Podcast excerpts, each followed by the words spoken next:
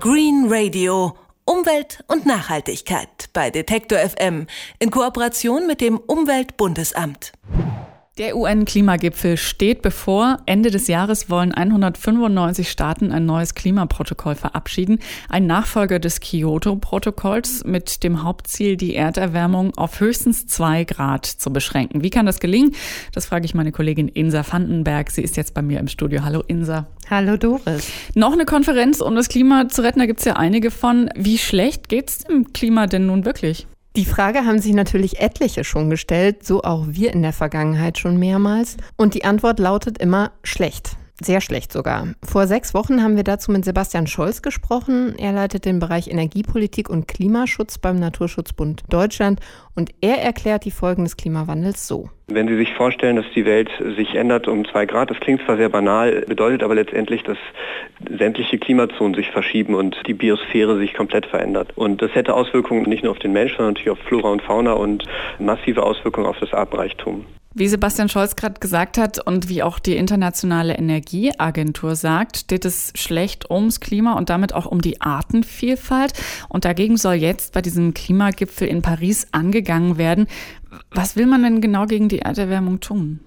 Es ist so, dass die beteiligten Staaten Angebote machen, wie man den Klimawandel aufhalten kann. Die Europäische Union zum Beispiel will 1,6 Milliarden Tonnen weniger klimaschädliches Kohlenstoffdioxid in die Luft blasen die USA eine Milliarde Tonnen weniger.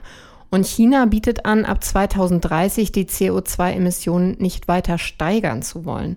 Für einige ist das Grund zur Freude, der Klimaforscher Lutz Wicke ist da aber eher verhalten. Das heißt, China, das jetzt schon der bei weitem größte Emittent von CO2 ist, weiterhin seine jährlichen Emissionen, die bei zwischen 9 und 10 Milliarden Tonnen Kohlendioxid liegen, noch deutlich weiter steigern wird, im schlimmsten Falle verdoppeln. Das heißt, das, was zum Beispiel die Europäische Union in den Klimaklingelbeutel legen wird oder die USA, wird schon völlig überkompensiert, allein durch die zusätzlichen Emissionen von China. Und dabei bleibt es ja nicht. Auch aus Gerechtigkeitsgründen kann man nachvollziehen, dass beispielsweise die Inder deutlich mehr CO2 emittieren wollen, denn sie wollen nicht in der wirtschaftlichen Entwicklung zurückbleiben und sie meinen, dass das nur oder hauptsächlich durch Kohlekraftwerke und andere Kraftwerke, die auch CO2 emittieren, gehen kann.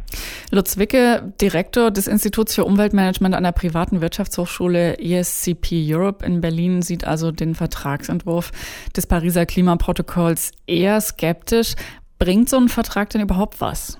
Mit der Wirksamkeit ist das so eine Sache. Klimaforscher Lutz Wicke glaubt, dass man mit unverbindlichen Zusagen, wie das bisher geschieht, das Weltklima nicht retten kann. Und trotzdem meint er, dass das seiner Meinung nach inhaltlich schwache Paris-Protokoll verabschiedet werden soll, damit man überhaupt eine rechtliche Grundlage für das Problem Klimawandel hat. Darüber hinaus gibt es einen klaren Vorteil, das sieht er auch so.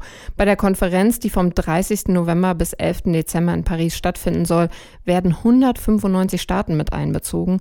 Die Idee dahinter, Klimaschutz ist eben nicht nur Sache der Industriestaaten, sondern auch sogenannte Schwellenländer wie China und Indien und die Entwicklungsländer sollen mit an den Verhandlungstisch geholt werden und sich für das Klima verantwortlich fühlen. Dazu haben jetzt schon mehrere vorbereitende Konferenzen stattgefunden, um sich auf einen Verhandlungstext für das neue Klimaprotokoll zu einigen was nicht einfach ist, weil niemand sich allzu stark beschneiden lassen will. Was sagt die Wissenschaft denn? Also was wirklich hilfreich ist, um Klimawandel zu stoppen? Die bestehenden Ideen sind auch aus Sicht der Wissenschaft eigentlich ganz gut, also zum Beispiel den CO2-Ausstoß zu verringern und erneuerbare Energien zu fördern. Aber dass das nur auf freiwilliger Basis geschehen soll, kreiden Experten wie eben Klimaforscher Lutz Wicke an. Deshalb müsse man sich über ein Beyond Paris-Abkommen Gedanken machen. Im Ergebnis wird es sehr wahrscheinlich darauf hinauslaufen, dass man eben nicht mehr mit Beiträgen, mit freiwilligen, unüberprüfbaren, nicht sanktionierten Beiträgen arbeiten kann, sondern dass man versuchen muss, stärker den Markt wirken zu lassen. Und das läuft dann immer nur über ein Preissystem, entweder über ein globales Carbon Pricing, also die Bepreisung von Kohlendioxidausstoß, über möglichst in allen Staaten entsprechende CO2-Steuern oder über ein globales Emissionshandelssystem.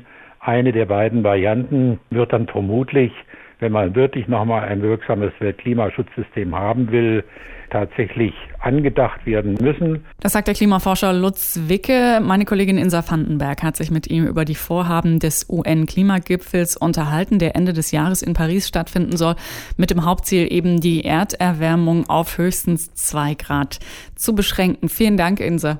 Gerne. Das vollständige Interview übrigens mit Sebastian Scholz vom NABU Deutschland können Sie auf Detektor FM nachhören, genau wie die Infos eben aus dem Gespräch mit dem Klimaforscher Lutz Wicke. Green Radio.